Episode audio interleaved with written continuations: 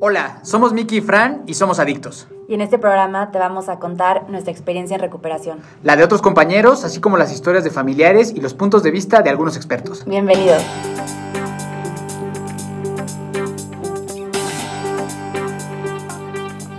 Hola, hola, bienvenidos a Adictos Podcast. Mi nombre es Miguel Torres, Miki Torres. Estoy muy feliz de saludarlos en un episodio más con mi compañera de aventuras. Fran, ¿cómo estás el día de hoy? Hola, muy bien, igual muy feliz de empezar este nuevo tema. Buenísimo, este, este va a ser un episodio diferente que también van a estar escuchando, en el cual nosotros dos, bueno, cabe aclarar que tanto los dos somos adictos en recuperación, como los dos, bueno, Fran está cerca de terminar su carrera de psicología, yo ya la terminé, entonces no solo es experiencia, ¿no? Sino también tenemos eh, cierta sapiencia profesional de los temas, ¿no? Entonces, para que sepan por qué también a veces van a estar escuchando episodios que más que historias, son informativos sobre algunas cosas que tienen que ver con el proceso de recuperación, ¿correcto? Correcto. Vientos. Entonces, el día de hoy, porque es una de las preguntas que más recibo, recibimos, es ¿cómo sé que una clínica es buena? ¿O cómo es el proceso dentro de una clínica? No sé si te pasó a ti, pero a mí cuando yo entré a una clínica, la verdad es que pensé que iba a ser una cosa muy diferente a como, como era. ¿Tú qué, tú, tú qué te imaginabas que iba a ser una clínica? Bueno, la verdad yo no tenía idea. O sea, entré... Yo estuve en Monte Fénix. Este, yo estaba súper nerviosa. Tenía una recomendación de mi madrina porque ella fue la que me dijo te vas a internar aquí. Mi mamá lo vio, le pareció perfecto. ¿Habías escuchado tú antes de Montefénix? Mm, había escuchado una niña, Montefénix, pero la verdad nunca me había... O sea, nada, sabía que era una clínica de, de adicción y Ajá. también sabía por mi madrina que ella había... inter- eh, o sea, Ok, estaba ahí. Pero fuera de eso no, Nada. ni siquiera me había interesado. Ajá. Y había, o sea, había escuchado de Oceánica, que es donde estuviste, Sí. y de Monte, y eran las dos opciones. Ok.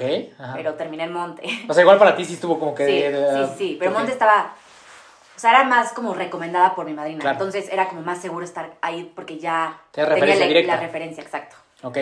¿Y, cuando, y, te- y tú qué te imaginabas que cómo iba a ser? No tenía idea, me acuerdo que cuando iba de camino estaba muy nerviosa Sí, porque sí. dije, no sé en qué me estoy metiendo, o sea, Ajá. voy sin saber absolutamente nada, tampoco investigué, Ok. pero dije como, me voy a un lugar con puro loco, o sea, me voy a meter ajá, en un prepsiquiátrico con Sí, puro loco, sí. no tengo ni idea de qué me, o sea, no tenía idea, ni siquiera podía imaginarme, solo Ajá. pensé que me iba a encontrar a gente rarísima. De lo peor, ¿no? Y sí estaba muy asustada, Sí. porque pues dije como, o sea, si yo sé que soy adicta, pero bueno, alcohólica, todavía no, no yo sabía que tenía un problema en ese momento, pero no tenía idea de lo que me estaba metiendo, entonces como era mucha incertidumbre de no sé qué, ¿a qué me voy a meter? Pero miedo, ¿no? O sea, dirías que la Muchísimo emoción era miedo. Sí. Sí, para mí era igual, ¿sabes? O sea, como que yo decía, no, yo estoy seguro que me voy a encontrar puro pinche delincuente, ¿no? O sea, yo estoy seguro que iba a ser puro delincuente y me van a pegar y me van a tratar mal y me la voy a pasar fatal. O sea, yo, yo, yo de verdad creí que me iba a encontrar así como en una cárcel, sí. ¿sabes? Sí. O sea, la neta también todo ignorante y todo, este, exagerado, ¿no? Porque nosotros tuvimos la fortuna y la gran bendición de haber estado en los lugares donde estuvimos, que esa es una realidad, ¿no? No Sí. todo el mundo tiene la posibilidad, ¿no? Pero eh, si te pones a investigar un poco más, pues es fácil darte cuenta que en estos lugares no va a ser como una cárcel, ¿no? Sí, no, pero siento que eso es también mucho de, de lo que te dije, que normalmente las personas no tienen información sobre Exacto. los adictos, lo que son unas clínicas, y tienen mucho miedo a, es que una clínica, no, no, no, y la tienen como, en un- o sea, como, ¿cómo lo digo? Como con un tabú. Sí, sí, sí, sí. Y, y digo, pues nosotros también pasamos por eso, ¿sabes? Es como, no, es una clínica y la verdad, digo, como Monte, como tú me has contado de Oceánica, no son así. Exacto. Pero tenemos este, este, como esta idea, más bien, de, de lo que va a ser una clínica y la gente que va a estar adentro, que ya nos dimos cuenta y también es lo que queremos compartirles, que no es así, necesariamente, en las que Necesariamente. estuvimos. Exacto, exacto.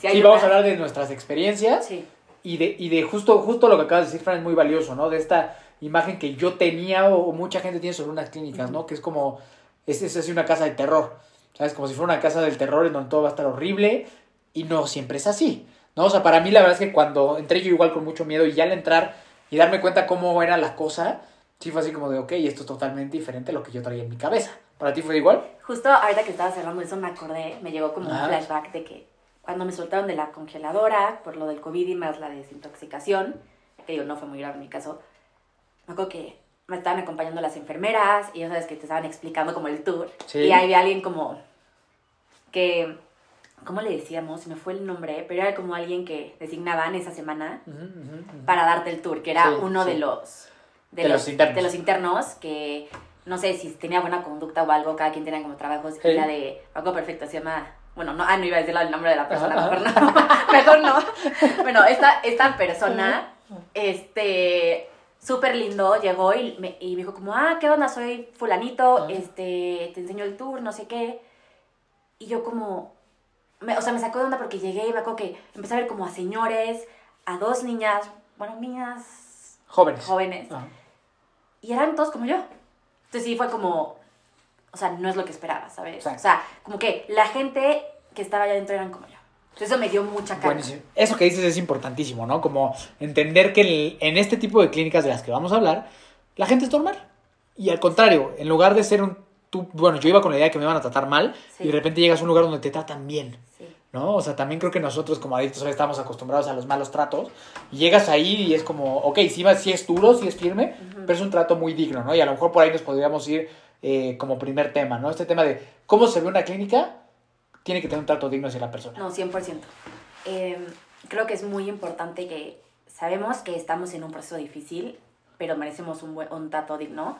Y es algo muy importante que sepas que a pesar de todo te van a tratar. A mí me, yo, bueno, me acuerdo con mucho cariño y con, o sea, me, me pone muy feliz el acordarme de todas las enfermeras, los doctores, los psicólogos, que, o sea, a mí me acuerdo que sí lo pensé como, te tratan normal, como una persona X, o sea, ¿sabes? No es de que no te tratan como el enfermo, el adicto, El borracho. el, borracho, Sí. no, para nada. Exacto. O sea, son muy lindos y hay un, pues sí, el trato es bastante bueno, bueno, en, en mi caso supongo que el tuyo igual.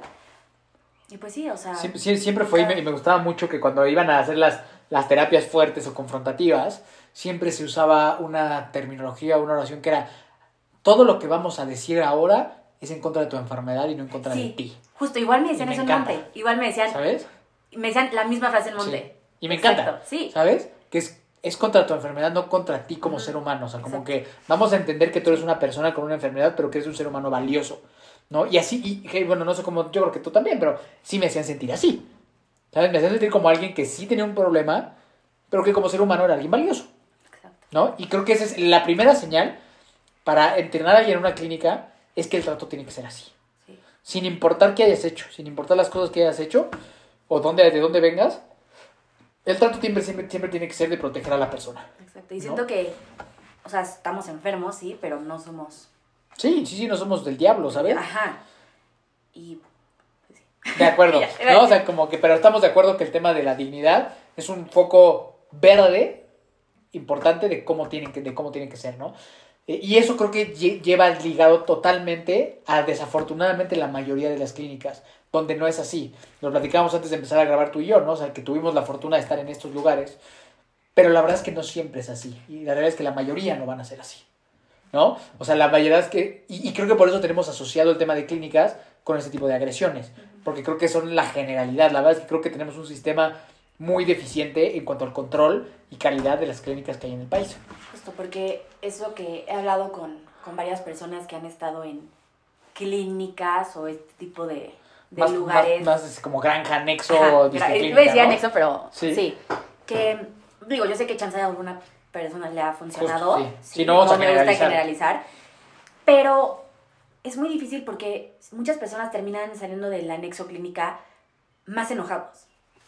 Y, y no les funciona. O sea, tampoco sirve meterte y que te traten como animal, literalmente, y tengan unos tratos horribles. Yo he escuchado historias de gente que literal les quitan toda la ropa, los ponen de que sí. en el tipo patio con agua helada y les ponen las tapas de las cervezas, Ajá. que ves que son picudas, Sí. en las rodillas, de que hacía hasta sangrar. Y es como, oye, ¿en qué cabeza vas a pensar que eso va a hacer que deje la adicción? Claro. O sea, Claro. ¿qué pasa por tu cabeza que piensas que, ah, hago esto y lo trato mal y ya, con eso ya va a dejar? A ver, a ver qué piensas tú sobre esto, que yo estoy súper eh, firme en esta opinión. Pero siento que al contrario, que el adicto es una persona muy necesitada de amor. Sí. Muy necesitada de amor. Al contrario, ¿no? O sea, como que no necesitamos más No agresión. necesitamos más agresión. La 100% mayoría. de acuerdo. ¿no? O sea, como dice, hay gente que sí, a los de trancazos reacciona, ¿no? Pues sí. Pero- a nosotros, como nosotros vemos esta situación, como nosotros creemos que es lo mejor, estamos en total desacuerdo con esas prácticas. 100%. O sea, siento que nos tienen que dar información y herramientas a base de, va a sonar muy cursi, pero a base de amor, Sí, ¿sabes? o sí, sea, sí, pero es real. es algo real. No creo que, bueno, a mí no me hubiera funcionado. Si a mí me hubieran metido a ese tipo de clínicas anexos, no o sea, yo, yo me conozco, yo no lo hubiera armado. No, ni yo, ¿sabes? O sea, yo hubiera salido, como dices, porque lo que pasa es que sales de por sí, el entrar a una clínica sin, sin importar si es por voluntad propia o por, o por meterse fuera, que es un tema que ahorita llegaremos a tocar, entras con muchos resentimientos, y con mucho, con mucho dolor hacia tu persona, hacia tu familia. Ahora llegar ahí a que te generen más resentimientos, No. ¿El resultado cuál va a ser? Que voy a salir y me voy a super romper mi madre porque chinguen a su madre Se todos. multiplica. 100%. Y, y digo, yo he visto casos así. Yo igual, ¿sabes? O sea, como que me metieron, me resiento, hago como que ya me recuperé, salgo y como estoy más resentido, pues saben que ahora van y chingan a su madre todos los que me metieron Exacto. adentro, ¿sabes? Y yo mismo también. Y ya con mis rodillas sangradas, eso sí, Sí. ¿no? O sea, como que sí, sí, esa parte creo que es bien importante, ¿no? Y que, y que desafortunadamente por la ignorancia que hay, es bien fácil engañar a, las, a los familiares. ¿Sabes? Porque como no sabemos cómo tiene que ser una clínica, como no sabemos cómo es un proceso de recuperación, pues a mí llega justo un, este, una persona, un padrino, quien sea, y me dice, no, mira, aquí nosotros arreglamos a tu hijo, déjamelo indefinido, por tiempo indefinido, y aquí lo vamos a, a arreglar, y lo único que hacen es esta, esta situación, ¿no? Justo, También he escuchado historias de, ahorita que dijiste eso de vamos a arreglar a tu, a tu hijo, es un niño que conocí hace un tiempo, me dijo que él estuvo en una como clínica, él sí era clínica, pero era pegando el anexo a esa, Ajá, ajá. y que estuvo, era de tres meses esa, pero Ajá. no tenía contacto en absoluto con los papás, y cada vez que intentaba comunicarse de que a escondidas que, que se metía como a la recepción a, a intentar hablar a los papás, era como más castigos y de que no puedes hablar a los familiares y les dan a los familiares como otra información de lo que está pasando el hijo, de que, ah, está súper bien, no sé qué, y es como, no, no la estoy pasando bien y ni siquiera estoy, o sea, no me puedo comunicar con nadie, estoy de que en ceros y me estoy pasando mal y ya quiero que vengan por mí. Sí, sí, Está durísimo, eso a mí me lo contó y me contó unas experiencias, o sea, horrible. y yo así, ¿qué onda? ¿Qué es eso? Yo no viví nada de eso en Monte. No, estoy totalmente de acuerdo. Y ahora, justo como que yéndonos por este camino, vámonos al otro lado, ¿no? Porque también es importante que la familia esté enterada, pero también está bien cabrón, porque también está el otro lado donde sí realmente están tratando bien a, a tu paciente, pero el paciente te puede estar diciendo que lo están tratando bien mal y que ya se quiere ir. También es un tema. Está bien, está bien denso eso, ¿no? Porque cuándo le crees y cuándo no, Sí. ¿no? ¿Tú qué, tú qué piensas? ¿Cuándo le crees y cuándo no? Pues no me acuerdo igual. Hubo una persona que, que estuvo conmigo en este proceso en Monte que él ya, es que yo creo que él, desde que, di- o sea, desde que dicen ya me la estoy pasando bien, pero ya me quiero ir, ya no, ya no le puedes creer. O sea, tienes que terminar tu proceso, ¿sabes? O sea, cuando te dicen como, ah, no, ya, ya aprendí todo, ya me voy a ir, no estás listo para irte, o sea, sí, sí, sí. bueno, yo considero que, que, Sí. que así es. O sea, yo que estuve en Monte sí quise acabarme mi tiempo porque, digo, en Monte fueron que 35 días más el tiempo que estuve en congeladora. Pero el ya, ya sé todo, ya me quiero ir, es no, ya no estás listo. O sea, no funciona así. O sea, el decir que yo ya puedo, ahí, ahí estás mal. sí, Es sí. como otra vez sigue tu enfermedad como protegiéndose. protegiéndote de que no, no, no, ya, ya la armaste, minimizando otra vez de ya tú puedes, ya, ya estás bien, ya no vas a tomar. O, Ujú. o bueno, el- lo digo para que me saquen, ¿sabes? Sí, O sea, sí. yo, yo considero que cuando te están diciendo este tipo de cosas es como, "Mm, todavía no, termina tu proceso. Yo siento que para que tú como fan, porque al final de cuentas esta es información muy importante y muy valiosa para el familiar, ¿no? ¿Cuándo le debes de creer a tu, a tu paciente? Es que si tú no tienes comunicación en lo absoluto con él, hay algo que no está bien, ¿sabes? Por lo menos una vez cada 15 días, por lo menos una llamada, por lo menos un mail, lo que sea, pero sí tiene que haber un contacto. No, sí, o sea, o sea, está, estás de acuerdo que está en su proceso y que sí tiene que estar aislado y todo, pero a ver, tienes que saber qué onda con la persona, Exacto. no es como de, no, este, no te vamos a decir nada, eso está Exacto, pésimo. O sea, sí pésimo. tienes que, sí tienes que Sí, saber algo, sí. de que está bien, está vivo, le están tratando bien, está en su proceso, que sí, chance y puede ser duro y lo que quieras, pero está bien. O sea, sí tienes que tener una información. Exacto. O sea, yo hablaba de repente con. O sea, tenía 15 minutos y lo dividía en las personas que quería hablar con. De que una vez a la semana, no, dos veces a la semana. De que, ah, sí, platicaba de lo que quisiera. o sea, dividía de que en tres personas, cinco, cinco y cinco. Claro. Y ya, pero sí había comunicación, ¿sabes? Chance no era 24-7, pero también es por tu proceso. Pero sí sabía algo. Tienen que Ya saber, había comunicación. tú como familia tienes que saber directamente de tu, de tu familiar, pues, o sea, tú, de- del paciente. Tú tienes que saber no solo lo que te diga el encargado, o sí tienes que saber de tu familiar, ¿no? Ahí es donde tienes que ponerte abusado y donde, o sea, es, es que por eso este tema creo que es tan importante, ¿no? Porque hay las dos versiones, donde a lo mejor una clínica que no es tan ética te puede decir que todo está bien y no está todo bien. Y al revés, el, tu, tu familiar te puede decir que todo está mal y realmente lo que pasa es que no le está gustando confrontarse a ciertas cosas, ¿no? Entonces yo creo que por eso la, el enfoque de una clínica buena tiene que ser integral y tiene que incluir a la A familia, la familia. para que sepan cómo está el proceso, qué está sucediendo y qué proceso tienen que también tener ellos, ¿no? Porque luego es bien injusto de que, ay, pues, según las clínicas, yo aquí ya te arreglé a tu, a tu paciente, pero pues bueno, ya para afuera es tu responsabilidad. Y la familia jamás la capacitaron para nada, jamás le dijeron qué tenía que hacer, Y solo les aventaron una persona ahí, entonces, ¿qué pasa? Que fracasa la situación, ¿no? Sí. Entonces, para mí es bien importante, a ver qué piensas tú, que la familia esté involucrada, obviamente no en el día a día, obviamente no interno, pero que también tienen que llevar un proceso. No, sí, en Monte había uno que es como terapia familiar y lo que a mí me encantó de, de ese lugar es como, tú tienes tu proceso y tus terapias, pero ellos también. Exacto. Entonces, mientras tú tomas una terapia de cómo, no sé, ahorita cuál se me ocurre, de cómo funciona las sustancias y los efectos Sí. que tienen en el cerebro, no sé qué, lo- la que estés tomando en el día, ellos tienen su terapia de codependencia. Exacto. También poner límites de que, a ver, tú como familiar o esposo, novia, lo que sea, que también es importante eso, o alguien muy importante que convive contigo, que también lo puedes meter, Ujú. si quieres, también tienen su proceso, porque a ver, si ellos van a convivir contigo todos los días, también tienen que llevarlo, ¿sabes? Sí. Una cosa que me decían mucho en Monte es, la adicción es una enfermedad de la familia. Exacto. O sea, si tú eres como Sí, el el, paciente, el- el adicto es el síntoma de una familia enferma. Exacto. Pero también ellos están involucrados. Y si quieres que funcione, a mí me dicen en Monte, no existen las familias funcionales, Ujú. pero pueden hacer una buena dinámica. Claro. Entonces sí es muy importante que tengan ese proceso familiar. Totalmente si no, de acuerdo. ¿qué onda? No va a funcionar. Y también de ahí te puedes dar cuenta cuando una clínica está bien o está mal, ¿no? O sea, si eres un familiar o tú eres un interno y no están incluyendo a tu familia para nada, no está bien ese proceso, ¿no? Una vez más, no queremos decir que, a- que siempre fracase o que a todos le funcione, No. pero como deben de ser las cosas, es que debe de estar incluida la familia. Yo considero que tiene que ser una terapia muy completa. ¿Sabes? Tiene que cubrir todas las áreas posibles para que realmente tengas un tengas todas las herramientas que puedes tener. Exacto. Y justo hablando de estas áreas, ¿cuáles áreas consideras tú que es importante que tenga una clínica? ¿Sabes? O sea, porque eso, eso sí, cuando tú vas a internar a alguien, sí puedes preguntarlo. ¿Sabes? Como que qué áreas hay y qué áreas eh, van a trabajar con mi paciente o conmigo si me voy a internar. ¿Cuáles consideras tú que son importantes, no? Mm, bueno, pensándolo así, yo creo que, que es muy importante, aunque chance no me acuerdo exactamente, ahorita que lo pienso ya no me, ya no me acuerdo exactamente de lo que me dijo el psiquiatra especialista sí, en, sí.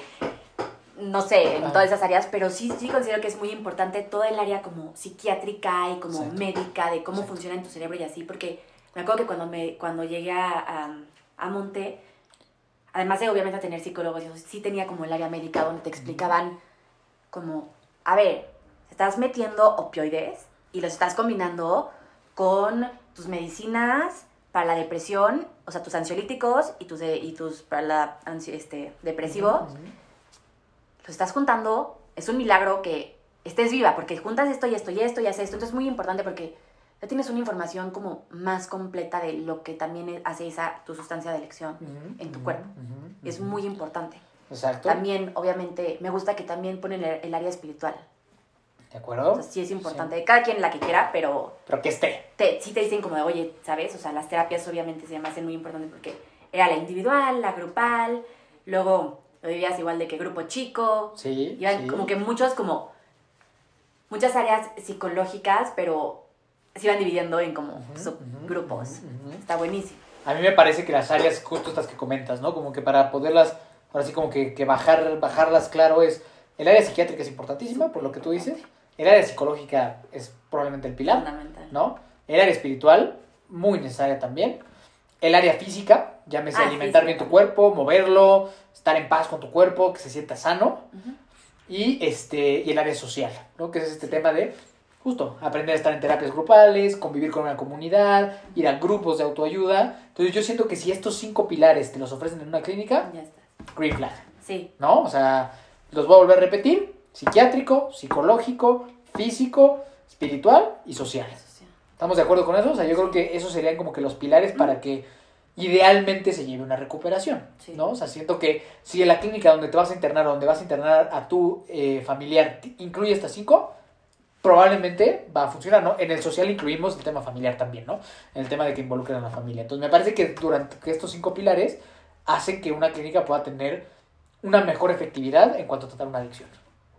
Entonces, estos cinco pilares son importantes para, para esto. Ahora, Fran, vamos a hablar de un tema que no es muy divertido, que pocas personas les gusta aceptar, y es que, genera- y es que desafortunadamente las clínicas que incluyen esto, en su generalidad y en su mayoría van a ser muy costosas. Exacto, como la parte económica es muy importante porque también, obviamente quieres ayudar a la persona o tú quieres internarte, pero sí es muy importante tener, o sea, saber cuáles son tus presupuestos. Sí, O sea, sí. saber cuáles son tus capacidades, decir, ¿sabes qué? sí puedo meterme, no sé, a Oceánica. Porque luego pues, es un tema. Imagínate quedarte intentando arreglar un problema, pero generar otro. Es mucho dinero. O sea, es mucho dinero, la verdad. O sea, no es, no es cualquier cosa, y, pero es la realidad. ¿no? O sea, como que es la, es, la, es la realidad. Para mí ha sido, y es bien complicado cuando tengo que lidiar con gente que justo quiere, quiere recomendaciones de clínicas y de repente ver que el presupuesto no va a dar. Sí pero, pero que yo tenga que recomendar algo que yo no estoy seguro de recomendar porque no van, no van a tener un trato digno. Entonces, es, es mover muchas cosas, como buscar becas y buscar otras oportunidades, ¿no? Que, que eso es bueno que estas clínicas las, las, dan. No son muchas. O sea, la realidad es que... Son en ciertos casos específicos. La verdad no sé bien qué es lo que... cómo dan una beca. Pero, bueno, cuando yo estaba así daban una que otra, pero es... Es poco. Es poco. Sí, es poco, ¿no? Y, y la verdad es que es es duro y es difícil, pero creo que es algo que sí tenemos que hablar porque es la verdad.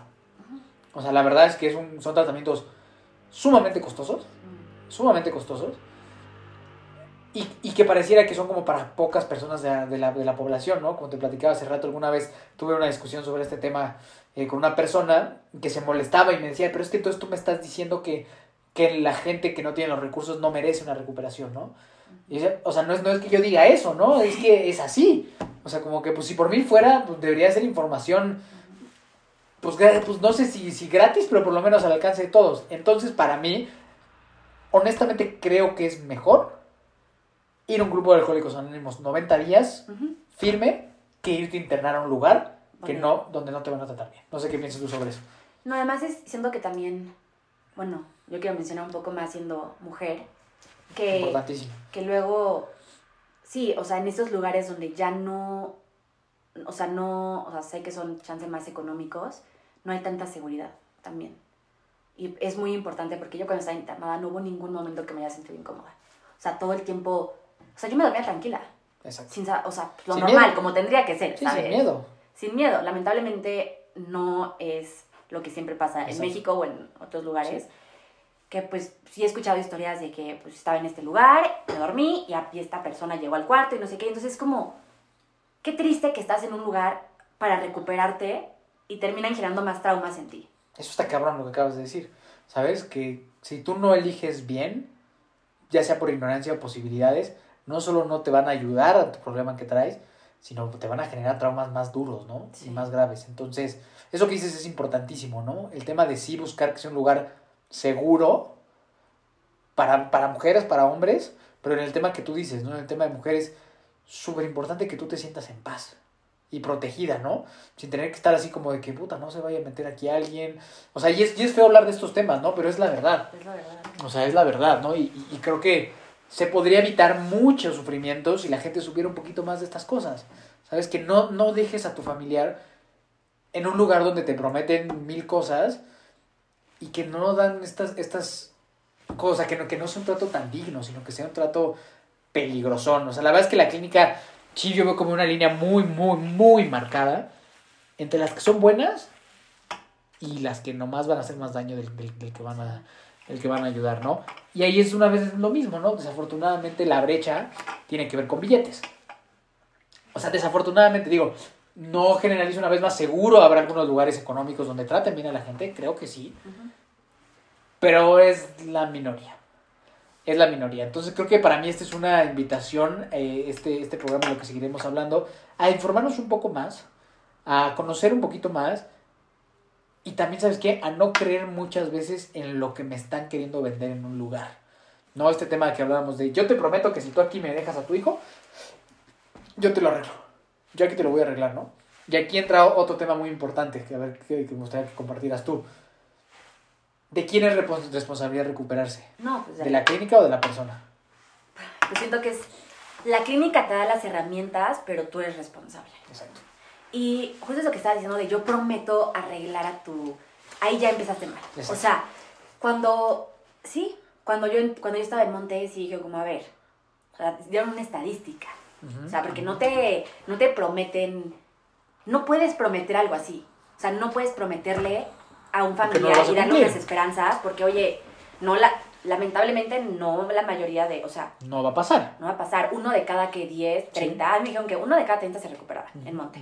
Ahorita, hoy en día no sé exactamente cuál es la estadística, yo creo que sigue igual, pero ¿Cómo le, o sea, decir, yo te prometo que voy a arreglar a, a tu hijo, a tu novio, esposo, lo que sea. Oye, no, ahí ya estás mal.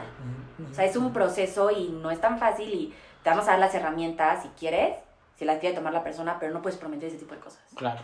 Porque la recuperación va a depender un chingo de la persona, 100%. ¿no? O Sí. sea, Te No. pueden dar herramientas, pero a ver, nadie, o sea, eso te toca a ti y nada más a sí. ti. Sí, sí, sí, o sea, sí, no importa si estás interno en, no sé, en New Hope, en Malibu, que es la clínica más cara así de Estados Unidos, tú no quieres. Sí, no. Y si tú no entiendes, y si nada más estás ahí de pachanga, ¿no? Entonces, eso que tú dices es bien importante. Si te prometen a ti como familiar o como paciente que te lo van a solucionar, es mentira. No, no, sé, no, no hay manera. Y es No otro forma. tema que creo, que creo que es muy importante. El, si tú, yo no, bueno, yo no estoy a favor de internar a, a- a alguien si no es su voluntad. En contra de la voluntad. Ajá, o sea, sí considero que si la persona está internada es porque quiere cambiar, ¿sabes? O sea, porque es lo que digo, la recuperación es para quien lo quiere, no para quien lo necesita. O sea, no hay maneras. O estás perdiendo dinero, que es un buen, Exacto. y no vas a estar haciendo que la persona se enoje y somos adictos, aprendemos a base de Trancazos. trancazos. No es tan fácil de te internas porque me- y siento que es mucho es muy como bueno, me tocó ver varias historias de niños que estaban más o menos había una persona de mi edad más o menos que estaba ahí porque los papás lo metieron. Y él estaba de pachanga, ¿no? O sea, Sí. como que no, no estaba ahí. No, y, y es algo que Monte hace mucho de Oye, si no quieres, no puedes estar aquí, no te podemos obligar. O sea, no te podemos Sí, sí, obligar sí, a estar en un lugar donde no quieres. Sí, la puerta está abierta, ¿no? La O sea, si quieres llegar, llégale. Ujú. ¿no? Entonces eso justo, justo creo que eso es importante, ¿no? También estas prácticas violentas es un mal inicio, ¿no? O sea, como que este tema de nosotros te mandamos cuatro gorilas a que te metan a tu, a tu alcohólico, a tu adicto, es un mal inicio, ¿sabes? Es una mala práctica y es un mal inicio, ¿no? Una vez más, seguramente habrá alguien al que le funcionó que lo Sí. metieran así, ¿no? Pero no es la mayoría. Y no está bien, o sea, como que en mi opinión no es una práctica tan, tan sana No. y que no da resultados tan buenos en la mayoría de las ocasiones. O sea, es diferente una intervención, o sea, sí quiero como también especificar. O sea, es diferente que, no sé, se junten todos y hablen con, Con un el especialista. adicto. Ajá, eso es muy diferente y aquí si, el- Exacto. si la persona dice como, órale va, Exacto. voy a entrar, buenísimo. Pero el meterlo prácticamente a la fuerza como niño chiquito no va a servir de nada. Qué bueno que haces esa diferencia, ¿no? Como que hay metodologías y métodos eh, profesionales que se dedican a ayudar a una familia justo a tener este tipo de intervenciones y eso es algo positivo, ¿no? En el cual nos juntamos todos para platicar contigo por nuestra preocupación a estás tú dormido y de repente llegan Te tres monos y te meten para adentro, ¿no? O sea, como que sí hay, No. hay una brecha muy grande, ¿no? Entonces, qué bueno que lo dijiste, ¿no? También aclarar que el tema de la intervención profesional también es algo positivo. Sí. Eso está muy bien. A fuerza, muy mal, ¿no? Entonces, o sea, que, que, que, que la gente también sepa que hay una diferencia entre lo que es una intervención. La intervención no es, estás dormido y te meto. No, la intervención es, vamos a hacer todo un plan que tiene un plan de ejecución para poder convencer a alguien de que se vaya a internar. A final de cuentas, bajo su propia voluntad, pero un poquito empujado por nosotros, Sí, ¿no? es- Pero todo bien. Eso se puede. ¿Sabes? O sea, pero todo, todo, todo como de buenas. Mira, luego, luego de eso que estás diciendo, a mí me, a mí me han tocado varias personas que me dicen como de, oye, Fran, eh, conozco una persona que quiero mucho, que, que es adicto, que es alcohólico, ¿cómo le hago para que Ah, cambie? sí, es como, sí. pero es que no quiere. Es como, no, pues, lamento informarte que si él no quiere, no hay manera, Por por más que tú quieras. más que tú quieras. Eso, eso, eso es bien importante también, ¿no? O sea, no podemos querer más nosotros que la persona. Exacto. Entonces, y ahora, Fran, algo que también a mí me preguntan mucho o que, y que también es una duda grande sobre las clínicas es este tema de cuánto tiempo. O sea, 15 días, 30, 3 años.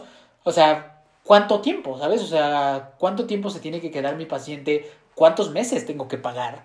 ¿Cuándo está bien? ¿Quién, de, quién decide si sale? Ujú. ¿Yo decido si sale? ¿Él decide si sale? ¿O cómo, cómo, cómo crees que tú es la mejor forma de manejar el tiempo, de- la onda de los tiempos dentro de una clínica? Yo considero que también les depende la situación de la persona, pero, porque obviamente si hay situaciones donde es como, a ver, ¿sabes qué? Tú sí quédate un poco más.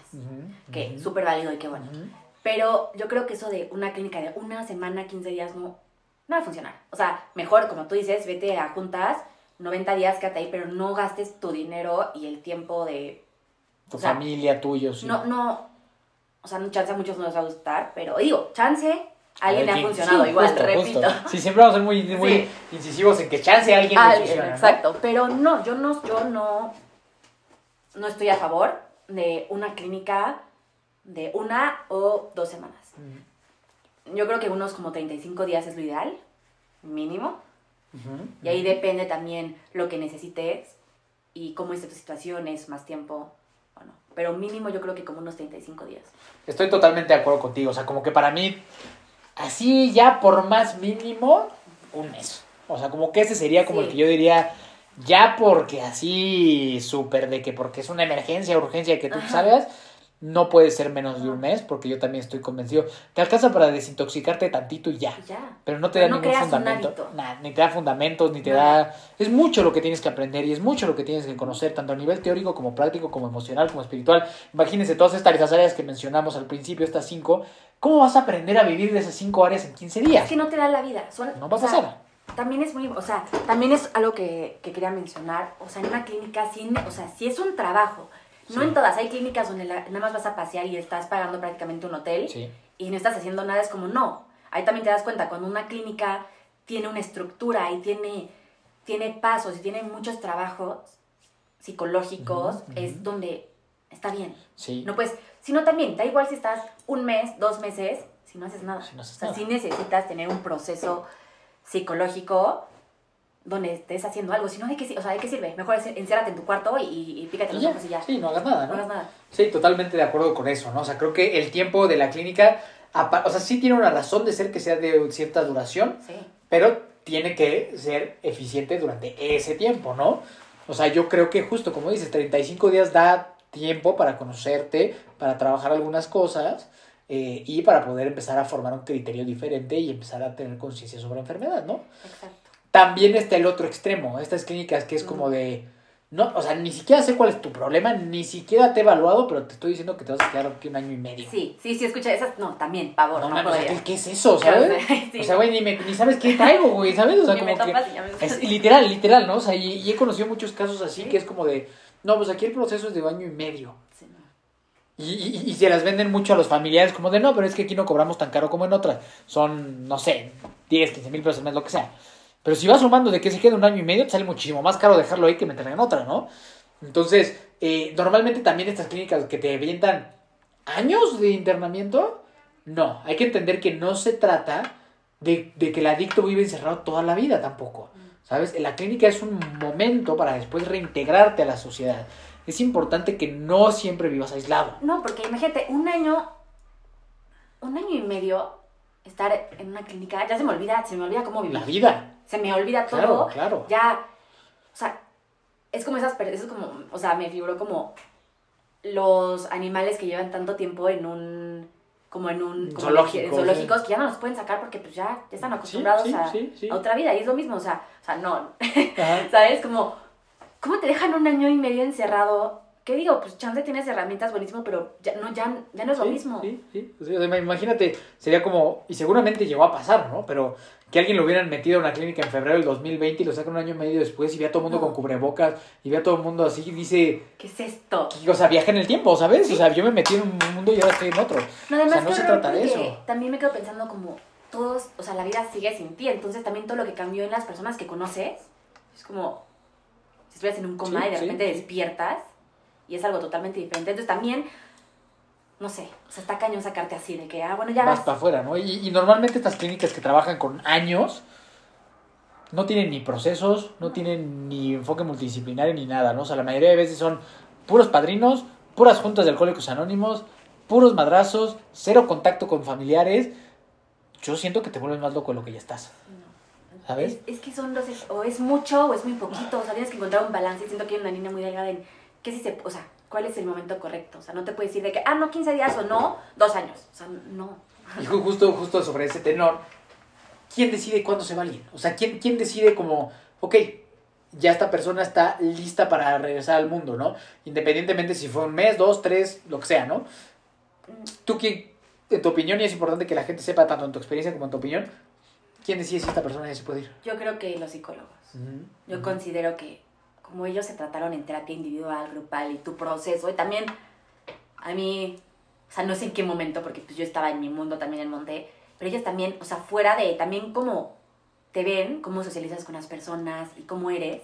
O sea, yo pensé que nada más te veían, no sé, en terapias, pero no, ellos están constantemente, Saben todo de ti. saben todo. O sea, se dieron cuenta de cosas mías que es como, oye, ¿en qué momento me estás viendo? O sea, ¿qué, qué, qué onda? Pero sí, o sea, ven tu proceso y ven cómo entraste y cómo, y cómo, y cómo ha sido ese proceso a lo largo de, del tiempo que llevas ahí. Y si ven que estás muy mal y que en las terapias, pues chance y todavía te falta, tienen como ustedes que sí consideramos que tienes que dar, no sé, primero una semana más, a ver qué onda. Pero es muy diferente que te digan una semana más a un mes más, ¿eh? O sea, también... Pero yo sí, yo, yo considero que ellos son los especialistas, ellos pueden ver cuando tú ya estás listo para salir o no. Sí, yo, yo pienso que justo en todos estos procesos tiene que haber mucha claridad del encargado de tu proceso y tú como paciente. Que sepas hacia dónde vas, por qué, te, por qué ella te puedes ir o por qué te tienes que quedar. Exacto. Y te tienen que explicar a ti, tú te vas porque esto, esto y esto, o tú te quedas por, Por- esto, esto y esto, ¿no? Ajá. Tú tienes que saber. Justo ahorita que estás diciendo eso, yo ah, ya cuando me faltaba una semana para, para irme, me empecé a poner muy ansiosa. Y lo platicaba en terapia y lo platicaba con, con mi psicóloga individual y así. Y me sacó una vez de una de las actividades, me dijo, mira Fran, eh, estuvimos hablando, nosotros consideramos que estás lista, pero vemos que tú no te sientes lista. ¿Quieres quedarte una semana más? Y ella estuvo bajo mi criterio, ¿sabes? Donde ya dices lo del paciente, es como, realmente, y me quedé, qué bueno que tuve esas herramientas yo Ajá, para ajá. poder pensar y todo, pero dije como, no es que no esté lista, es que me da pánico No, salir. miedo. Y entonces ahí ya ellos, y, o sea, todos en conjunto decidimos, no sabes qué, si eso ha de salir. Pero sí es un proceso de, de todos. Pero sí considero que los encargados de ver tu proceso, que son los psicólogos en este caso, son fundamentales. Súper importante, o sea, lo que acabas de decir, que es una decisión y a final de cuentas creo que eso resume cómo es una buena clínica, en la cual entre el paciente y los encargados decidimos, ¿no? Juntos, cómo está la situación y para hacia dónde vamos, ¿no? Tanto yo como clínica, porque soy la persona que objetivamente te puede ver, como tú como paciente, porque es importante que tú me digas cómo te sientes, ¿no? Y hacemos este, este equipo. Exacto, igual, en, igual había varias personas y yo también lo dije una vez que ya sabes, te enojabas y era de que ya me voy a ir, Sí, sí, de que llámale a mi mamá, o sea, yo sí me enojo, como el tercer día, no me pasó una vez, pero sí Ajá. me enojé porque, estaban, porque no me estaban dejando pasar unos jeans, no me acuerdo qué. Y como buena adicta ex- exploté, empecé a hacer mi drama y empecé a decir como, ya me voy, y empecé a amenazarlos de, como niña chiquita, sí, ya, sí. ya, ya, mamá, ya me quiero ir. Y sí, venía, ya sabes, alguna psicóloga de que, oye, Fran, a ver, para esta situación vamos a platicar. Si te quieres ir, estás seguro, pero lo mismo. De que, si te quieres ir, ok, piénsalo un día, medítalo y hablamos. Y si de plano no quieres estar aquí en tu proceso, Vámonos. adiós. Sí, sí, sí, sí. Entonces, este, yo creo lo mismo que tú. O sea, y por eso me gusta que en las clínicas que es correcto, se te da de alta como paciente. Entonces, cuando se te da de alta, puedes irte bien, ¿no? Porque también donde yo, en las clínicas donde yo estuve, eh, era que, como tú dices, tú te puedes ir cuando tú quieras, eso no significa que nosotros te hayamos dado de alta. Sí. Y hay una gran diferencia sí. en cómo te vas de aquí. ¿Sabes? Si te dimos de alta, te vas por la puerta grande y te vas porque estamos convencidos de que trabajaste lo que trabajaste y que estás relativamente listo para volver al mundo, ¿no? Si tú te saliste, no tienes una alta, ¿eh? Y además ya no tienes como ese, ese programa continuo De terapias, ya no las tienes. Como tú te saliste por tu cuenta y no estabas listo, es como, Sí. bueno, te sales, ok, pero ya no tienes como esa continuación. Es como, es como salir reprobado de la escuela. Exacto, sí. Literal, ¿sabes? O sea, que reprobaste, no te graduaste, pero te puedes ir. Entonces, ¿quién decide cuándo, cuándo te vas? Entre los terapeutas y el, El paciente, paciente. ¿saben? O sea, yo cuando, para mí, cuando fue justo, cuando, cuando me di- dieron de alta de tanto de Oceánica como de Casa Lua en Guadalajara, hasta tenía que ir yo a todas las, a todos los mini departamentos que hay en la clínica que me firmaran de que todos estaban de acuerdo con que ya era momento de que yo me fuera, ¿sabes? Entonces tenías como una última evaluación con todas las áreas en la que todos estábamos de acuerdo y al final obviamente tú también firmabas de que tú estabas de acuerdo que ya, te- de que ya estabas listo, ¿no? Entonces a mí me gustó mucho eso porque dije, ok, ya decidimos en equipo. Que estoy listo para irme, ¿no? Está que ya, ya estoy listo para irme, ¿no? Y me gustó mucho ese, esa forma de trabajar de ahí porque es como de que, ok, todos como equipo, todos como la gente que estuvimos involucrados en tu proceso, estamos, con, estamos ya muy confiados Sí. de que es tu momento. Entonces ya sales como que, ok, vámonos, está. listo, ¿no? A diferencia de, porque me ha pasado un chingo de veces o me hablan papás y me dicen como de, es que mi hijo me está diciendo que ya está listo y que ya se quiere ir. Y lleva dos semanas, tres semanas interno, ¿no? Y, y, y, y, es que está cabrón, ¿no? O sea, la, la- el poder de manipulación que tiene el adicto sobre, sobre su, gen- Ujú. su gente codependiente, ¿no? O sea, de que papá llorando, por favor, no me dejes aquí, ya me está no sé qué, ¿no? Y el papá dobla, doblega las manos, lo sacan y el niño está recaído a los 10 días, ¿sabes? Entonces, por eso es importante esto, ¿no? O sea, que, el, que la gente que nos está escuchando sepa que el alta se tiene que dar entre En varias. equipo. Exacto, exacto, ¿sabes? O sea, y que si estás en una clínica que cumple con los requisitos o con las cosas que nosotros hemos platicado a lo largo de este episodio, confía en esa clínica. Si el terapeuta te dice, no lo saques, confía. Sé que está bien cabrón, sé que es muy difícil, pero confía. ¿Sabes? O sea, ojo, si, si es al revés, que estás en una clínica donde ni siquiera te han, te han pasado a tu hijo, Ah, no, donde sí. no, para afuera. Corre por tu hijo, o sea, sí, ahí sí, Sí, no. sí, no, sí. Y cambia al otro lugar donde, te- donde lo traten bien. Tiene, o sea, todo, ¿sabes? sí, tienes que tener comunicación, pero que tengan herramientas, que todo, o sea, que sepas, es un conjunto de todo. Exacto, y que tú como familiar estés involucrado 100%. y que te estén enseñando a ti también de lo que es una adicción, ¿no?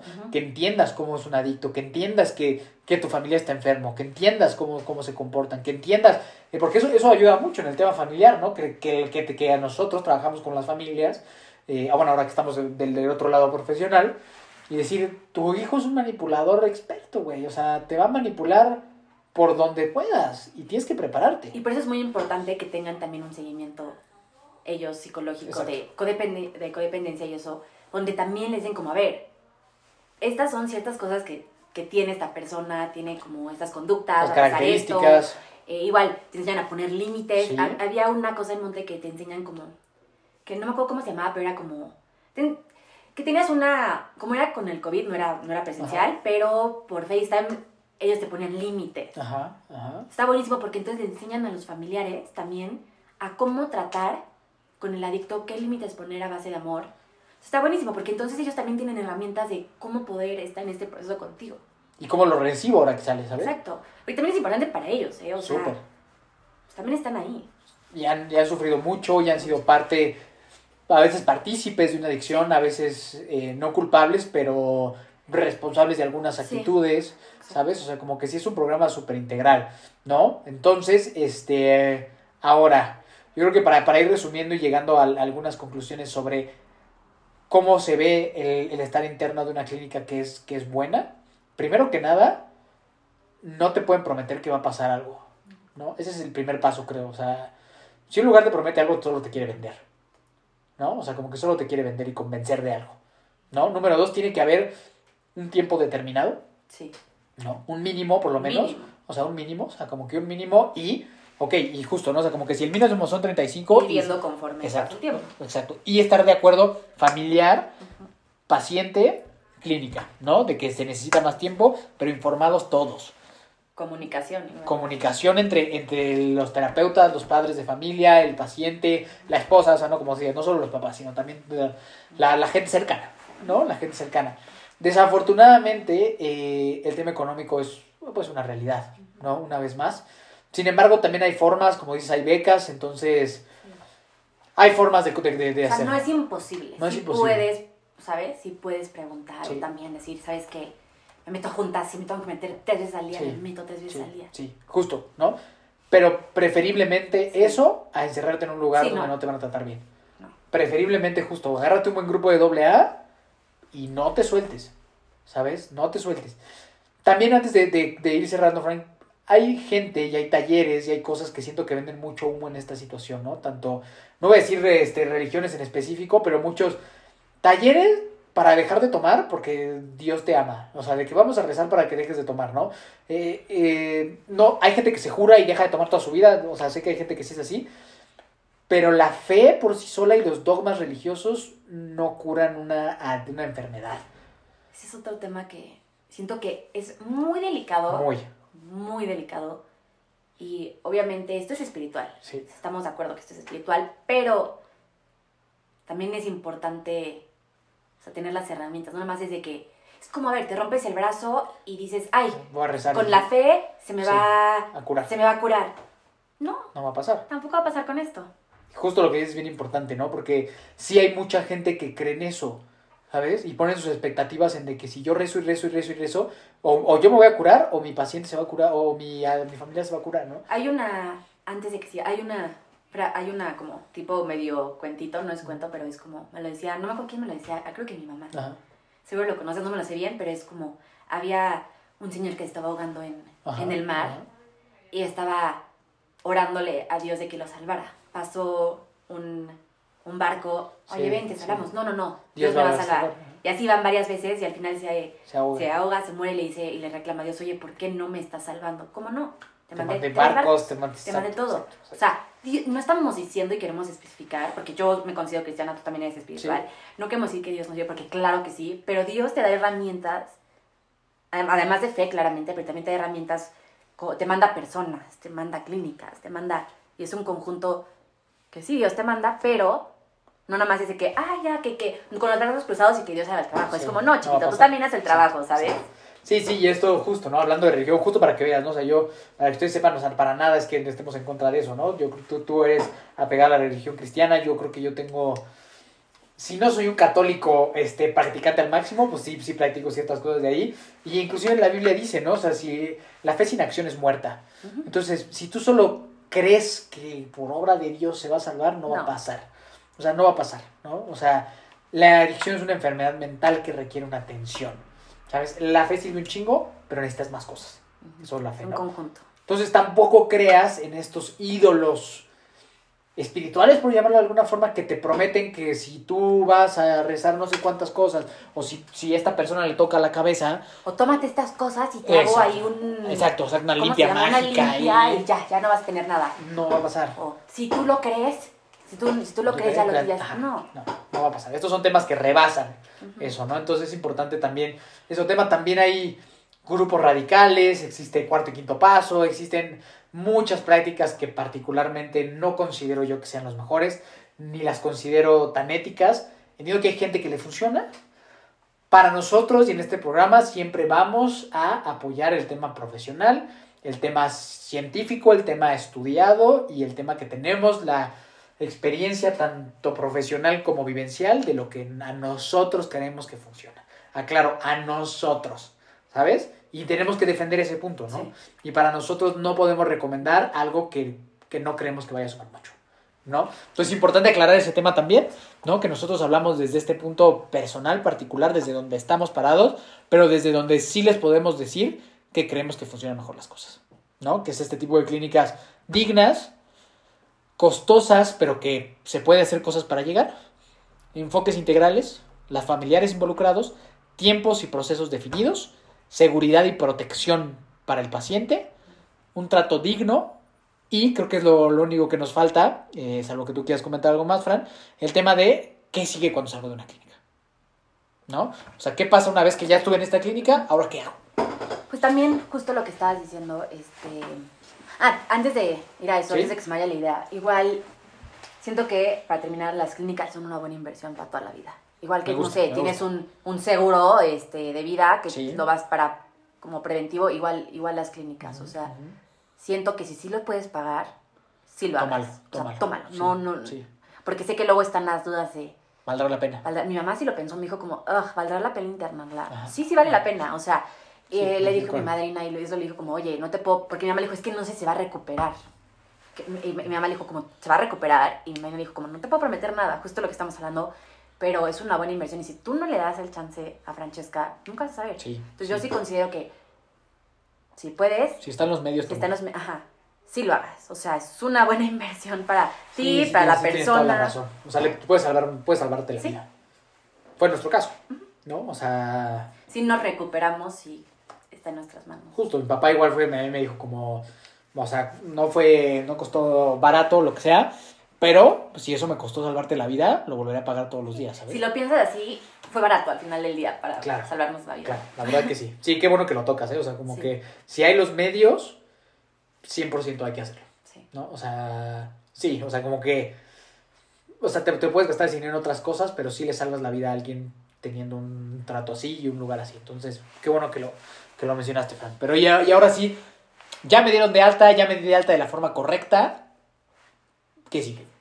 Pues yo no me fui a ¿Medio a camino? medio camino, pero la verdad yo sí me metí a junta diario. Siento que sí es muy importante. El, ok, ya saliste a tu vida normal, qué bueno, pero sí tienes que estar agarrado con estas herramientas, este proceso psicológico y, de, y del programa, lo que sea. Sí es muy importante tener todo lo que puedas, o sea, agarrarte de todo lo que puedas. Yo me metía diario a juntas, igual iba con una psicóloga, empecé con, bueno, regresé con mi madrina, ahora sí ya a hacer el programa bien.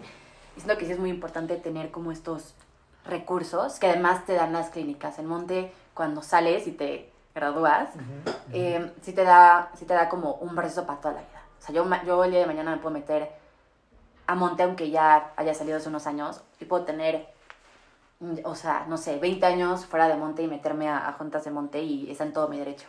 O sea, tengo prevención de recaídas, tengo como este grupo de Monte que es, igual es como de doble A, y, y, y estamos ahí, ¿sabes? O sea, si tienes que agarrar como todo lo que puedas y estar en este proceso. Porque igual, si te sales y no haces nada, pues Vas para mismo. aunque tengas ganas, igual es como no puedes tampoco decir como, ay, tengo ganas, pero no voy a hacer nada. Sí, Eso tampoco sirve de nada. Sí, bien, bien. A mí, yo como lo veo, o como lo viví, fue que la, la clínica primaria, es decir, estos 35 días, fue apenas como subirme al avión, ¿sabes? O sea, fue como de que tuve que pasar a hacer mi check-in Tuve que pasar a la seguridad donde me quitaron las cosas con las que yo no me podía subir porque no estaba bien. Tuve que esperar un ratote ahí y entonces ya ahorita ya estoy adentro del avión, ya sé que tengo que poner mi cinturón, pero todavía ni arranco, ¿sabes? O sea, como que tuve que pasar muchos filtros para llegar a estar en el avión, ¿no? Siento que eso es la clínica primaria, te dan el boleto al avión, como decir, ya que está, ya que está, ya te quitamos con lo que no puedes subir, ya te subiste tú y ya estás aquí y vamos a volar hacia un destino, pero todavía ni apenas vamos a arrancar, ¿sabes? Esta situación. Yo siento que la clínica primaria te da ese boleto de avión y decir que ya estoy yo sentado aquí, ya no cargo con lo que yo tengo que cargar, pero yo tengo que estar aquí, ¿no? Y ahora tengo que aprender a qué voy a hacer en este trayecto, ¿no? Para mí me sirvió mucho medio camino porque sentí que ese para mí fue, ok, ahora sí, te vamos a enseñar ya a, empezar a despegar, ¿sabes? O sea, como que te vamos a enseñar a cómo vas a ir despegando tú de este avión para que entonces ya puedas volar en esta vida que se llama vida y entonces ir buscando tus destinos, ¿no? Como que así lo viví yo. Digo, de medio camino yo creo que podemos hacer todo otro episodio para explicar qué es, cómo funciona, por qué sí, por qué no, cuándo sí, cómo, para quién. Pero hablando de clínica primaria, para mí es eso, ¿no? O sea, te subiste al avión ya, hay que empezar a buscar ruta, hay que empezar a buscar destino y una opción es medio camino, otra opción es me pego mucho a doble A, pero lo que es importante es que sí hay que seguir haciendo cosas. No es nada más estos 35 días ya solucionaron mi vida. Solo te acabas de subir al avión. Exacto. ¿Sabes? O sea, yo así lo veo, o sea, que la clínica te da el boleto para el ticket para el avión, el cual tú habías perdido hace un chingo de tiempo, ya se te habían perdido un chingo de vuelos y te acaban de poner otra vez ahí para que estés ahí, ¿no? Exacto. La clínica te da las herramientas, pero tú tienes que usarlas. Y te dan ese ticket como decir, como borrón y cuenta nueva. O sea, ya estás sentado aquí. Te doy el ticket, pero úsalo. exacto, exacto, ¿Sabes? Entonces, es importante que sepan que hay todo, y ese también creo que es un episodio diferente, ¿no? En el que hablemos de estrategias para mantenerse en sobriedad y todo ese tipo de cosas, sí, justo lo creo que también es muy importante que hablemos un día sobre, igual, como cómo le hicimos para salir y no, y no vivir aislados completamente de la sociedad y recaer. Y, recaer, y cómo lo hicimos, o sea, qué nos ayudó, cómo fue nuestra experiencia. Y cómo es la vida diaria, ¿no? En, esta lucha, pero, pero sí tienes razón, o sea, como que, y, y, también una buena clínica se ve así, en donde una vez que sales no es como, ah, ya me vale madre este, esta persona, no, sino que realmente siguen en contacto contigo, ¿no? Yo creo que a mí me hablaron una vez al mes, pues creo que los primeros cinco años, o sea, de que, de que, de que yo salí de, la, de, de Oceánica o sea, una vez al mes recibí una llamada siempre, o sea, sin falla, sin falla, sin falla, sin falla, sin falla, ¿no? O sea, para ver cómo estaba, para ver si necesitaba algo, para ver si quiero regresar, justo para ver si quiero entrar a alguna junta, para ver si quiero un taller, mil cosas, ¿no? Entonces te hace sentir como de que, ok, aquí está la gente apoyándome. Sí, está, está padrísimo porque igual tienen como, de que estás en nuestra, o sea, sigues siendo parte de Monte y fuiste, para, o sea, sigues aquí, sabemos, estamos aquí por cualquier cosa. Igual en Monte hay bueno, hay una aplicación que tengo que le picas y es como de emergencia y está, ah, está muy chistoso porque es como el botón de emergencia cuando vas a recaer o cuando tienes un problema de que gravismo y contestan en monte de que, ¿sabes? Es como el botón de emergencia. Ah, está bueno eso. Está, entonces, digo, yo nunca, gracias a Dios, lo tenía que usar. Pero sabes que ahí está. Pero sé que ahí está y sé de personas que sí lo han usado. Y te contestan da igual la hora. da igual la hora. Siempre está, ese botoncito rojo, no sé cuál sea, pero yo pienso que es como así, de cualquier emergencia. Está súper chido. Ahí puedes hablar la monte. Eso está increíble, o sea, que sepas que a pesar de estar afuera, siempre como que sigue siendo de esta siempre parte. Siempre puedes regresar a tu casa, ahí te van a cuidar. Siempre regresas a casa. Entonces, estoy totalmente de acuerdo. Por último, Fran, está nada más para que la gente sepa un poquito más de chismecito. ¿Qué pasa? O sea, ¿cómo es cuando sales de monte? O sea, ¿te hacen una ceremonia? ¿Te, te dan una moneda? O sea, cuéntanos cómo funciona eso, porque para a mí, que me, a mí me encanta la cursilería, ¿no? Y parte, No. y, y en Oceánica también fue muy especial para mí, pero ¿cómo funciona allá? Ahorita, o sea, es que sonreí ahorita de que... Un montón. Es que, o sea, me acuerdo que cuando sales, eh, todos se juntan, como todos los que, porque es cada quien sale en diferente momento, Ajá. ¿sabes? Es depende cómo vas entrando. Yo salí con otro señor igual, salimos los dos. Entonces se ponen todos los que están, todos como los compañeros, se ponen a los lados y ya te vas despidiendo de cada uno. Y ya se quedan, a- a- se quedan como viéndote y, se- y te acompañan hasta la puerta, que es un jardín, que es donde es como la premiación, ¿sabes? Ajá, ajá. Y ya entonces te, te, despides de todos, ya sabes, pides números. Ajá, ajá, Pero-. Diez números. Otro tema que. Y ya, entonces está muy bonito porque todos te acompañan a la salida y ya luego ya te, pues, te dejan. Y bueno, yo estaba con este señor. Está muy padre porque sales y ya creo que tu psicóloga individual te acompaña y otro psicólogo. Y, y ya están, bueno, normalmente creo que pueden ir más personas, o sea, las personas, tus familiares, pero en ese caso, como era lo del COVID, solo podía pasar una persona era mm, que en este caso fue mi mamá y en el caso de la persona que iba conmigo pues también alguien con él y ya te, te leen algo te dan como tu taza. Ujú. me dan- me- la tengo ahí la, esa la cuido o sea nadie Es- me es toca oro, esa sí, nadie oro, me la toca Sí, o sea sí, y es- te dan una taza que tiene como el logo de Monte que te dan como un speech no sé te aplauden te dan también unos chocolates. Y ya, para afuera, pero me gusta que, que, que aún así pueden reconocer que es, no más de, o sea, me gusta que no, que sí te lo reconocen, ¿sabes? Que hay un reconocimiento de, oye, felicidades, felicidades por estar aquí, lo reconocemos, gracias, ¿sabes? Es como, oye, o sea, porque entendemos que esto es responsabilidad, sí, pero me gusta que no son tajantes, estén como, pues es lo que te tocaba. Y no, o sea, te dan un- una salida muy bonita que yo recuerdo con mucha alegría. Sí. Y ya, sales y pues ya cada quien a su la vida.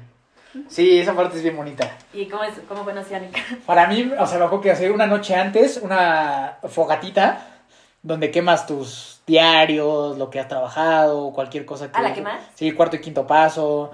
O sea, lo quemas ahí, ¿no? Y lo dejas en una fogata muy, muy bonita con tus compañeros. Este... te traigan como una moneda de estas muy simbólicas de. Alcohólicos Anónimos, como del primer mes en sobriedad, ¿no? Y, y ya cuando vas a salir, este, justo ahí para salir de ahí es un pasillo muy, muy grande, en donde igual se junta toda la gente que está en ese momento, de un lado y de otro, y solo te aplauden. O sea, solo, solo, solo te van aplaudiendo en lo que tú vas pasando así. No, es una, un lagrimerío. No, o sea, te acordabas así, un lagrimerío No, brutal.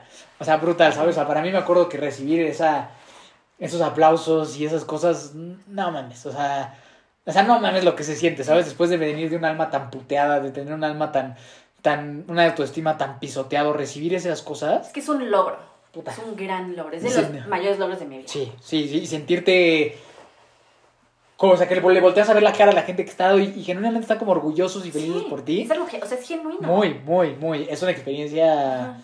Igual como tú dices, ¿eh? que en la vida se me va a olvidar y de las, de las mejores que he tenido, ¿sabes? O sea, justo ya sales de la puerta y de regreso a la vida, ¿no? Pero, este, pero ese, ese momento es brutal, ¿sabes? Brutal. Entonces, esto, esto yo lo quería preguntar para que la, la audiencia y la gente que nos escucha sepa cómo sales de una buena clínica. Sí. O sea, sepas cómo tienes que salir de una buena clínica, ¿sabes? Cómo es cuando las cosas se hicieron bien por ambas partes, tanto del paciente como de la... fa- bueno, tres partes, del paciente, la familia y la clínica, ¿no? Así es como se siente. Si tu familiar no salió así, yo creo que hay algo ahí que vale la pena revisitar, ¿no? Entonces, este, por eso era para mí importante que, que la gente supiera cómo, cómo es, ¿no? O sea, cómo, cómo se siente y cómo se ve salir de una clínica cuando se trabajó bien. ¿no? Lleno de amor, lleno de esperanza, lleno de felicidad, sí de miedo, sí de incertidumbre, pero por lo menos recibiendo de un lugar estas, estas, estas emociones, ¿no? Entonces me gustaría que la gente se quedara con eso. eh, si alguien llega a tener más dudas sobre este tema, pues háganoslas llegar y las podemos ir respondiendo, ¿no?